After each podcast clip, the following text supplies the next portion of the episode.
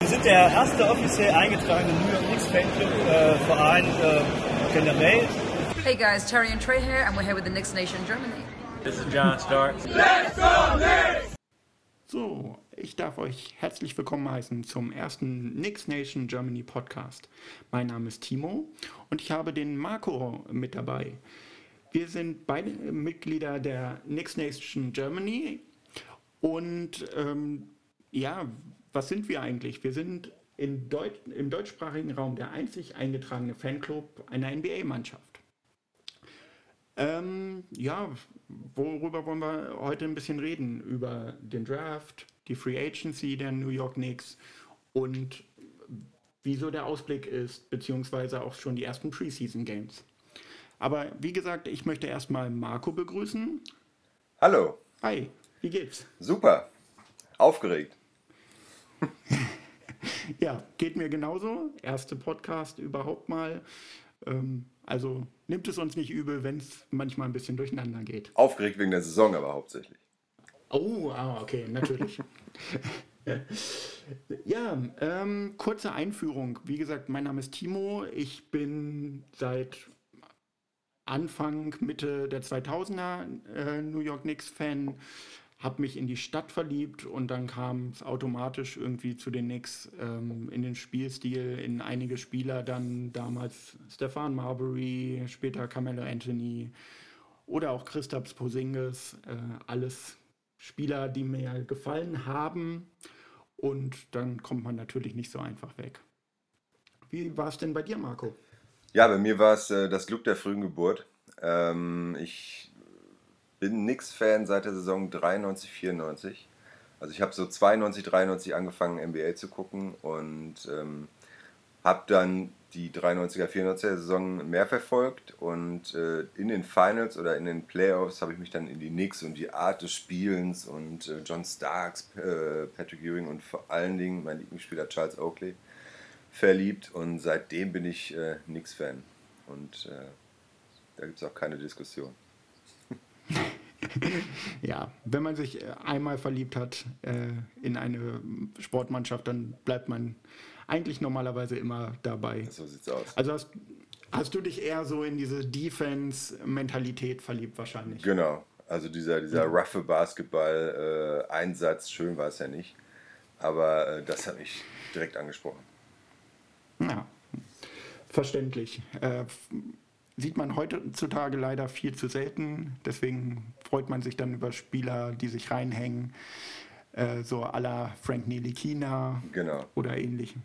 Ja.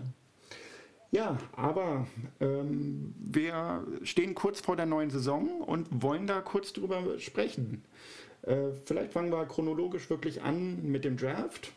Ähm, als erstes haben die Knicks dort Obi Toppin gepickt. Was sagst du zu dem Pick? Ich äh, war erst, also ich bin, ich bin kein College-Experte, äh, aber was ich vorher so gelesen habe und es äh, die, die, die äh, Draft, äh, Mock-Drafts, ich war kein Freund von Obi Toppin. Also ich habe auch eher gedacht, komm, holt einen vernünftigen Point Guard und so Keelan Hayes zum Beispiel, Halliburton. Ähm, dann wurde es doch Toppin und dann habe ich erstmal angefangen, mich richtig mit Toppin zu beschäftigen. Und äh, wie ich ja gerade schon gesagt habe, ich bin ja Defense-Freund. Äh, da ist natürlich nicht viel bei Toppin, aber was ich so gesehen habe und äh, das hat mich dann schon irgendwie angesteckt. Also im Endeffekt bin ich zufrieden mit Toppin. Und auch was ich zumindest im ersten Spiel gesehen habe in der Preseason, ähm, äh, hat mich das doch schon recht begeistert. Ja. Äh, ging mir ganz genauso, muss ich sagen. Äh, ich hatte mir einen Point Guard gewünscht, äh, auf den wir zählen können, der sich, äh, der aufgebaut wird bei uns, aber von Anfang an weiterhilft. Toppin war nie weit oben auf meiner Wishlist, sagen wir es mal so. Aber ja, ich gebe dir vollkommen recht. Äh, die Preseason hat gezeigt, da könnte was kommen. Obwohl äh, nach den ersten Berichten ja schon und äh, seinen Aussagen Rookie of the Year war es so ein bisschen, hat man gehofft, auch bei seinem Alter, er ist schon ein bisschen weiter, zumindest meine Meinung. Ähm, das hat mir ein bisschen gefehlt, muss ich sagen. Ja, also ich, das Defizit ist ja ganz klar die Defense.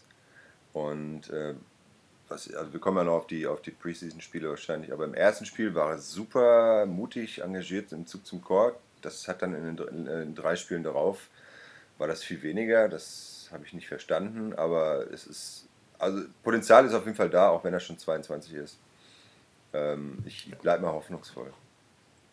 Das stimmt. Die Hoffnung stirbt zuletzt. Ähm, so, und dann haben wir noch als weiteren Rookie, den man erwähnen muss, Emmanuel Quickly gepickt. Da kam dann der Point Guard, Schrägstrich Shooting Guard, aber ich glaube, er wird die überwiegende Zeit auf Point Guard spielen. Ähm, was hältst du von Quickly? Ja, äh, ich habe mich auch, nachdem er, ich kannte ihn vorher gar nicht, nachdem, ich, nachdem er gedraftet wurde, habe ich mich äh, mit ihm beschäftigt, Videos angeguckt, äh, über ihn gelesen und äh, das gefiel mir sehr. Also er ist ein außerordentlicher Shooter. Für uns wichtig, er kann Dreier schießen, er kann vor allen Dingen Freiwürfe werfen, was bei uns ja immer ein Problem war. Und äh, er spielt halt gute Defense.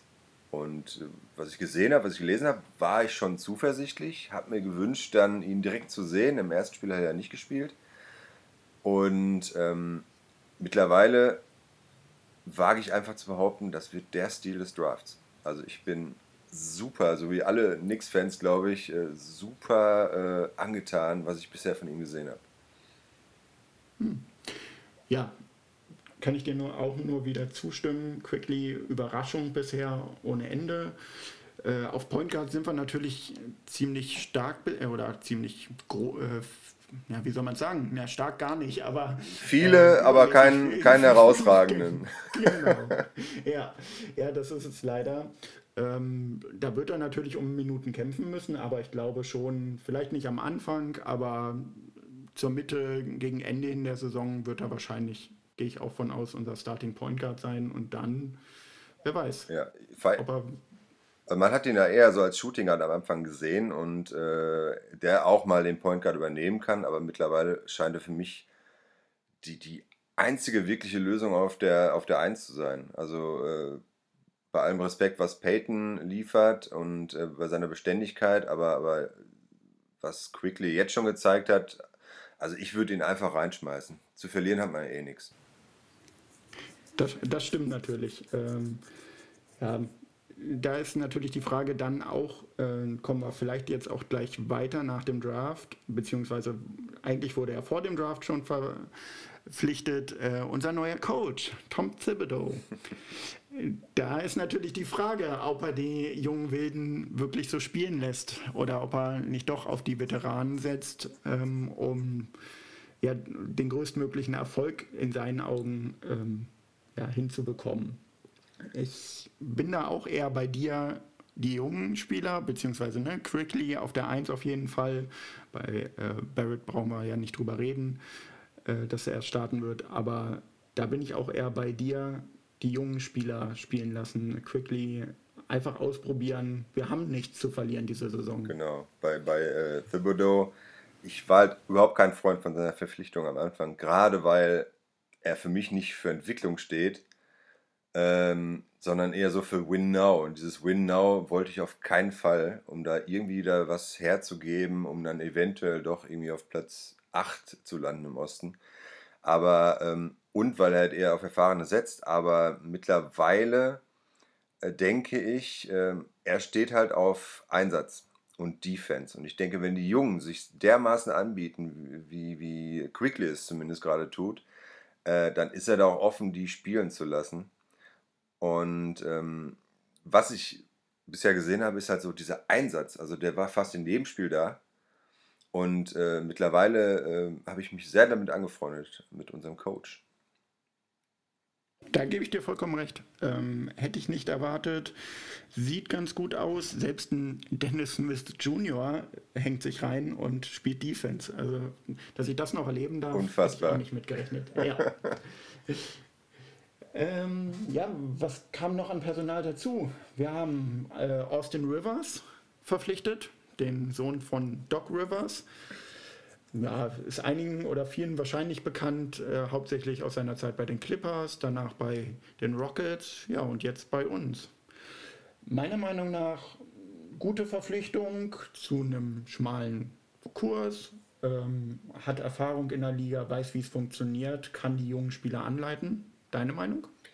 Ähm, bei allen Verpflichtungen bin ich äh, eigentlich super glücklich, weil äh, vor allen Dingen keine Laufzeiten, also alle nur ein Jahr. Selbst äh, Austin Rivers hat zwar drei Jahre für einen unfassbar billigen Preis, aber nur das erste Jahr ist garantiert. Ähm, sind eigentlich Spieler, mit denen du einen Kader auffüllst.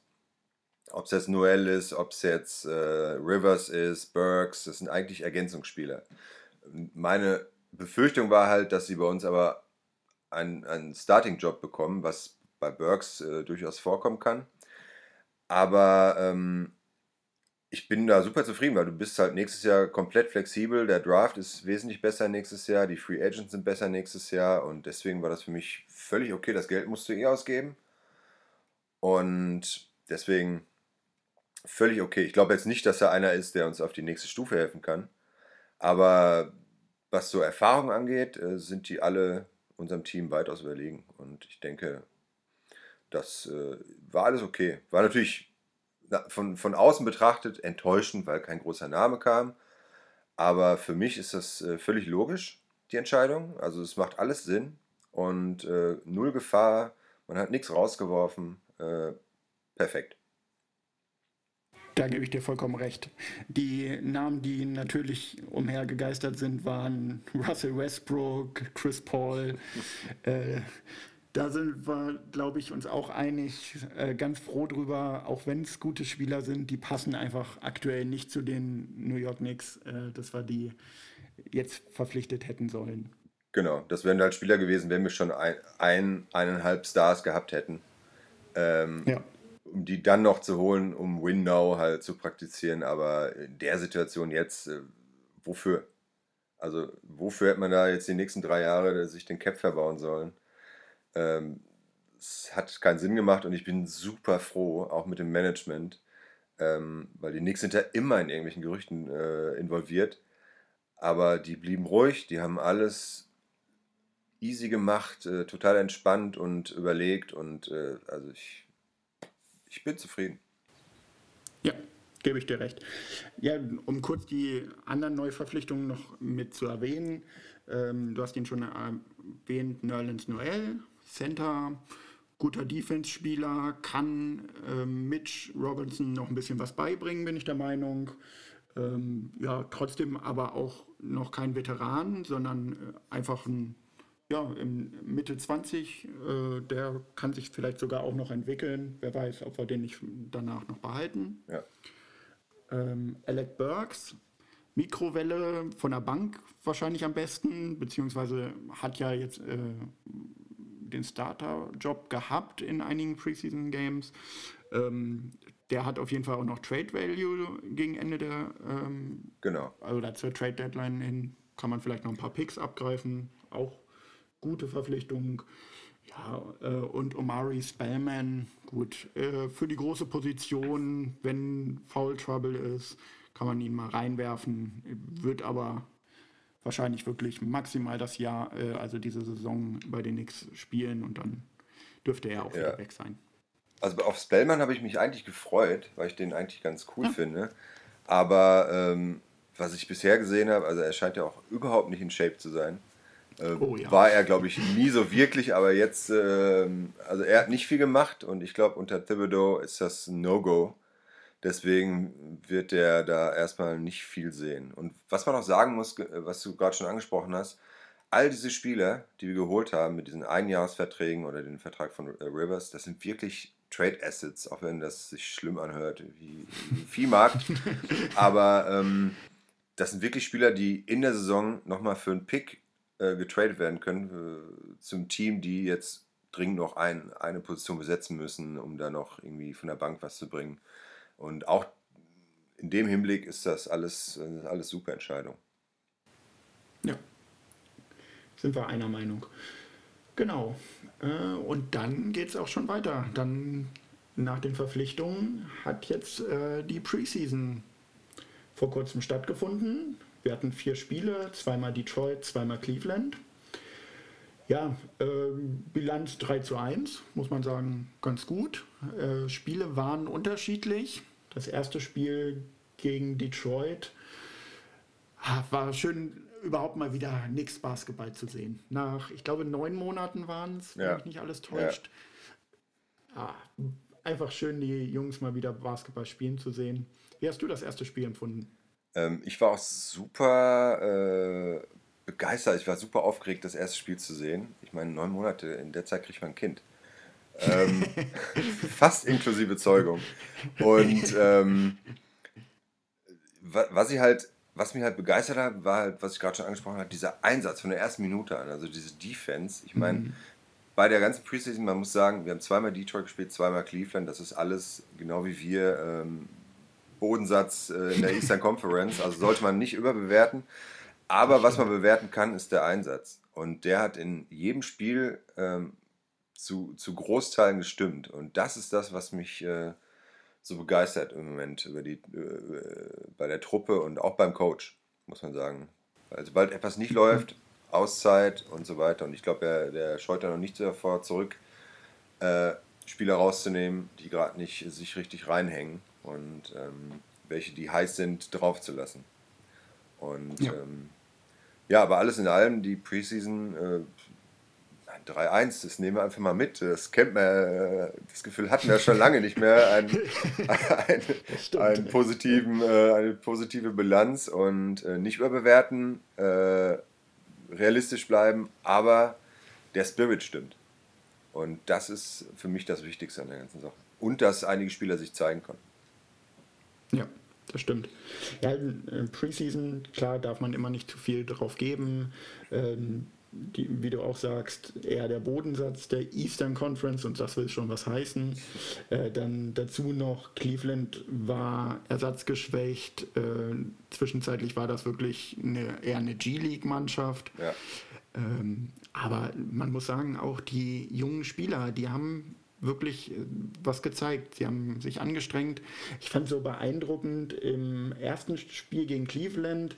Irgendwann, äh, ich glaube, das ja, muss Anfang des vierten Viertels gewesen sein. Da waren äh, Quickly, Barrett, Knox, Toppin und Robinson, Robinson auf dem Parkett. Und wer war der Aber Älteste? Älte- Toppin. Toppin war der älteste Spieler. Das fand ich schon Unfassbar, ne? beeindruckend, wenn man, ja, wenn man das sich überlegt. Ja. Und äh, ja, da ist halt auch so eine Sache, ne? viele bashen ja jetzt schon auf Kevin Knox rum. Der ist halt auch immer noch ein junger Spieler.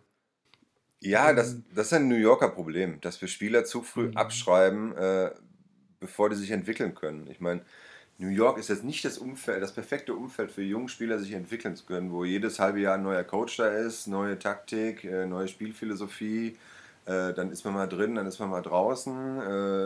Alle kennen noch das äh, Doghouse von, von D'Antoni, der gerne mal komplett einen hat sitzen lassen für zehn Spiele. Und das ist ja die Situation, in der wir sind. Und ähm, gerade Knox, ich, ich habe mich so gefreut, wie er die letzten beiden Spiele performt hat. Ich glaube, der hat Oh ja ja. acht von neun Dreiern getroffen und äh, hat nämlich, äh, ich glaube, der, der, der, die Sache bei ihm ist, abgesehen vom Kopf und so weiter, dass er nur die, also dass er keine schlechten Würfe nimmt. Und wenn er gute Würfe nimmt, dann trifft er auch. Und vorher hat er eine sch sehr schlechte Wurfauswahl gehabt. Das stimmt. Und die, sich Füße, um, um unseren Freund Sami äh, zu zitieren, seine Füße sind unheimlich schlecht. Ja, das stimmt. Ähm, ja, das war ja auch, äh, ich glaube, es ging im dritten Viertel äh, beim, Cleveland, beim ersten Cleveland-Spiel los, wo er dann plötzlich heiß gelaufen ist. Ja. Und dann, da hat man auch gesehen, in seinem Alter, der braucht einfach Selbstvertrauen. Trifft er ein paar Würfe, auf einmal läuft's. Und das war letzte Saison einfach nicht der Fall. Da hat er auch nicht das Vertrauen bekommen. Genau. Und äh, von daher ja, kann weiter nach oben gehen mit ihm. Genau. Ich bin Ja. jetzt wieder zuversichtlich. Sehr gut. Ja, äh, eine Personalie, über die sich ja auch die Geister streiten, Frank Nilikina. ähm, ja, also bei uns im Verein ist er, glaube ich, der größte Streitpunkt von allen. Mit Abstand. die Ei- mit weitem Ja. Abstand. Obwohl Nox ihm manchmal auch Konkurrenz macht, muss man sagen. Ja, wobei es weniger Pro-Nox-Stimmen gibt. Das stimmt. ja, aber Frank, was kann man zu ihm sagen? Also ich bin immer noch ein bisschen skeptisch, bin ich ganz ehrlich. Ich bin auch nicht so äh, wie du, der extreme Verfechter Defense First und so weiter. Ich äh, mag den neuen Style der NBA. Ich mag auch das Dreiergeballer manchmal, wenn es nicht übertrieben wird. Ähm, und wie passt er da rein? Passt er überhaupt in die moderne NBA? Na klar, als Kettenhund schon, aber wenn du keine Dreier oder sehr schlecht den Dreier triffst oder überhaupt deine Sprungwürfe, was sagst du dazu? Also erstmal, ich bin 100% äh, pro Frank Nilikina. Ähm, nicht nur, weil ich in Frankreich wohne, aber ähm, ich, ich, äh, ich bin halt kein Freund dieser modernen NBA. Also klar liebe ich auch, äh, wenn Dreier reingehen, aber ich bin dann eher so, ich mag dieses Warriors-Geballer lieber, weil die Leute sich freilaufen und äh, dann gute Pässe gespielt werden und dann freie Dreier entstehen. Es sei denn, man ist Steph Curry, der von überall ballern kann. und ich hasse diesen Houston-Ball, wo einfach äh, 70, 60 Prozent nur Dreier geballert werden und da sind halt 50 Prozent Scheißdreier davon bei. Und nicht jeder ist James Harden, der die auch treffen kann. Und bei okay, da, da, bin ich aber voll bei dir. Also, äh, was ich damit eben auch sagen wollte, Houston ist auch so eine Mannschaft, die ich überhaupt nicht leiden kann und ehrlich gesagt Harden auch nicht. Ja. Aber äh, Warriors, die sind schon ganz geil, wenn die sich da freispielen. Äh, ja. Aber Entschuldigung, ich habe dich unterbrochen. Ja, wir waren noch bei Frank, bei meinem Freund Frank. Ja. Äh, Frank, ich darf ihn Frank nennen. Und ähm, für mich ist bei ihm, hängt alles vom Kopf ab. Ich glaube, er kann alles ein bisschen. Er ist kein herausragender Spieler, er wird nie ein 20 äh, Punkte, 10 Assist-Typ.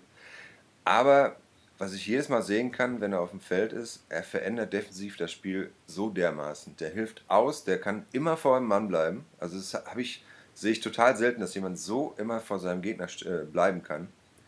Und ähm, wenn er sich einfach ein bisschen mehr in der Offensive trauen könnte. Also man hat immer mal so Spiele gehabt, so alle fünf Spiele, wo man denkt, hä, was ist mit Frank los? Wo er dann auf einmal das macht und dann im nächsten Spiel traut er sich wieder nicht, passt direkt den Ball weiter, äh, versucht nicht wirklich was oder wenn er dann mal zweimal nicht trifft, dann ist er verunsichert. Also ich glaube, da viel, äh, findet ganz viel im, im, im Kopf äh, statt. Und das hatte ich letztens bei, ich glaube, bei dem letzten Cleveland-Spiel habe ich mir gedacht, wenn Frank Nilikina die ich habe es damals äh, ein, bisschen, äh, ein bisschen härter ausgedrückt, aber wenn er die, den, den Mut und die, die, die, diese, diesen, diesen Drang von Quickly hätte, dann wäre das perfekt. Aber er ist halt ein anderer Typ. Und ich finde, defensiv ist er elitär. Also er ist für mich wirklich, es gibt wenig bessere, zumindest äh, Verteidiger, die vor dem Mann stehen bleiben können und die aushelfen. Und das als Guard und der auch mehrere Positionen äh, verteidigen kann, weil er einfach so flexibel und so so, so hungrig in der Defense ist und wenn er ein bisschen von diesem, von diesem Appetit in der Offense äh, haben würde, äh, gibt es auch keine zwei Meinungen zu, zu Frank. Ich verstehe natürlich, wo die ganzen Kritiken herkommen. Äh, ja, der muss ja vorne was liefern, der muss ja eine Dreier ein bisschen treffen. Verstehe ich alles. Aber ich habe da noch äh, viel Hoffnung und ich hoffe auch, dass er uns äh, über das nächste Jahr hinaus äh, erhalten bleibt. Ja, ja, also abgeben will ich ihn auch nicht. Äh, ich kann mir auch nicht vorstellen, irgendwie, dass er bei einer anderen Mannschaft spielt und dann spielt er gegen uns. Und äh, als Gegenspieler möchte ich ihn natürlich auch nicht haben, bin ich ganz ehrlich. So sieht's aus. Also, äh, ja, wenn, wenn, er dann RJ Barrett äh, verteidigt, da hätte ich schon ein bisschen Angst, dass da nicht so viele Punkte aufs Scoreboard kommen. Von daher gerne noch behalten zu einem angenehmen Vertrag äh, habe ich auch gar keine Probleme damit. Wenn er den Dreier treffen würde oder halt auch selbst den langen Zweier mal ähm, wirklich hochprozentig, dann wäre er wahrscheinlich ein sehr, sehr angesehener Spieler in der Liga. 3D-Spieler kann jede Mannschaft immer gebrauchen, von daher. Ja, und. Es, es gibt ja auch durchaus Spieler, also man sieht ja, dass diese Spieler äh, durchaus ihre Berechtigung haben. Ob es jetzt ein äh, Thibault oder Thibault in, in, in Philadelphia ist oder ein OG Anuobi. Ähm, das sind ja äh, Defense-First-Spieler und ähm, die, die sind gefragt. Also ich mache mir, wenn er nicht mehr bei den Knicks gefragt ist, dann wird der in der Liga bleiben. Also ich kann mir das nicht anders vorstellen. Und andere wissen ja. ihn dann vielleicht mehr wertzuschätzen. Ich hoffe, wir tun es. Ja, da müssen wir einfach die Daumen drücken. Ja, und dann kommen wir eigentlich auch schon dazu, was erwartest du äh, von der Saison? Also was glaubst du, wie werden sich die Knicks präsentieren? Deine Vorschau, was glaubst du? Willst du vielleicht sogar einen, äh, einen Tipp abgeben, wie viele Siege sie einfahren? Ach, ich bin nur verwirrt durch die kurze Saison. Ich weiß gar nicht, wie viele Siege man da einfahren kann. Also ich, ich glaube nicht, dass wir ähm, über den drittletzten Platz äh, in der Eastern Conference hinauskommen. Also ich, äh, Playoffs sind weit weg, da möchte ich auch keine Hoffnung verbreiten. Was ich, aber wenn, was mir schon reicht, wenn ich sehen kann, dass diese, diese Einstellung in der Preseason, wenn die über die Saison anhält, dann bin ich super zufrieden. Wenn junge Spieler ihre Spielzeit kriegen, ähm, sich entwickeln können, was wir die letzten Jahre nie wirklich hatten. Ja, so sehr ich einen Morris geliebt habe, aber wenn man dann diese Leute holt, die nehmen Spielzeit weg. Wenn man sich, wenn man in diesem Umbruch ist, und da sind wir nun mal seit Ewigkeiten schon, aber jetzt gerade umso mehr. Und jetzt haben wir mal ein paar junge Spieler, die eigentlich was können. Ähm, deswegen, mir reicht schon, wenn die Einstellung stimmt, wenn man hier so eine Kultur aufbauen kann. Das hat ja, die, die Nets hatten das ja vor, vor einiger Zeit, als sie noch keine Stars hatten, ähm, haben das ja ähnlich gemacht. Die waren jetzt auch nicht super erfolgreich, aber die haben halt das sah alles ganz gut aus, es sah alles flüssig aus und alles stimmig. Und wenn, wenn wir das haben bei uns, mal einen Sieg bei rausspringen und mit, Ein, mit Einstellung, mit Einsatz, kann man auch immer mal eine andere Mannschaft ärgern, die jetzt äh, gerade äh, nicht so einen guten Tag hat. Ich glaube nicht, wie gesagt, dass am Ende viele Siege bei rumspringen werden. Äh, also prozentual nicht viel mehr als letztes Jahr, aber ich habe ein viel besseres Gefühl, weil da ein Licht am Ende des Tunnels ist mal philosophisch zu werden. ja, kann ich nachvollziehen. Ähm, ja, das Management macht gute Arbeit, muss man ganz klar sagen. Also total. Selten so sicher gewesen, ähm, dass da keine blöden Entscheidungen kommen. Ja. Ähm, man hat Vertrauen, daher, oder? Ja, total. Und das ist, das ist ein neues Gefühl. Total für neu. Fan der nix. ja, sonst hat man immer Angst gehabt und die Angst war berechtigt. Also wenn man dann äh, Joachim Noah immer noch bezahlt, obwohl er jetzt äh, in diesem Sommer zurückgetreten ist. Ja, ähm, ja. naja. Aber äh, Aussichten würde ich sogar fast d'accord gehen. Äh, es gibt meiner Meinung nach Hoffnungspunkte, Leute, die sich entwickeln können. Ähm, sie müssen nur spielen, sie müssen Vertrauen kriegen. Ähm, ich sag mal so, einige Mannschaften in der Eastern Conference sind auch nicht so stark. Da kann man äh, den einen oder anderen Sieg holen. Dann weiß man natürlich auch nicht, was mit Corona ist, ob da gegebenenfalls nicht ähm, dann doch nochmal Spieler ausfallen äh, bei stärkeren Mannschaften und darüber einen Sieg äh, wir uns holen können. Natürlich kann es genauso uns treffen, man weiß es immer. Genau. Nicht. Aber ja. was vielleicht vom Vorteil sein kann, ist halt, dass die Hallen leer sind. Also so schade mhm. es auch ist, aber ich glaube, das nimmt viel, viel Druck von den jungen Spielern.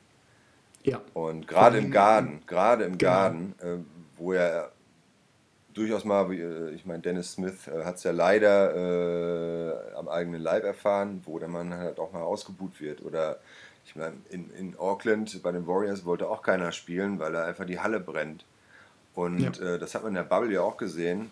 Ähm, also Phoenix oder so zum Beispiel, dass manche Mannschaften überperformen können.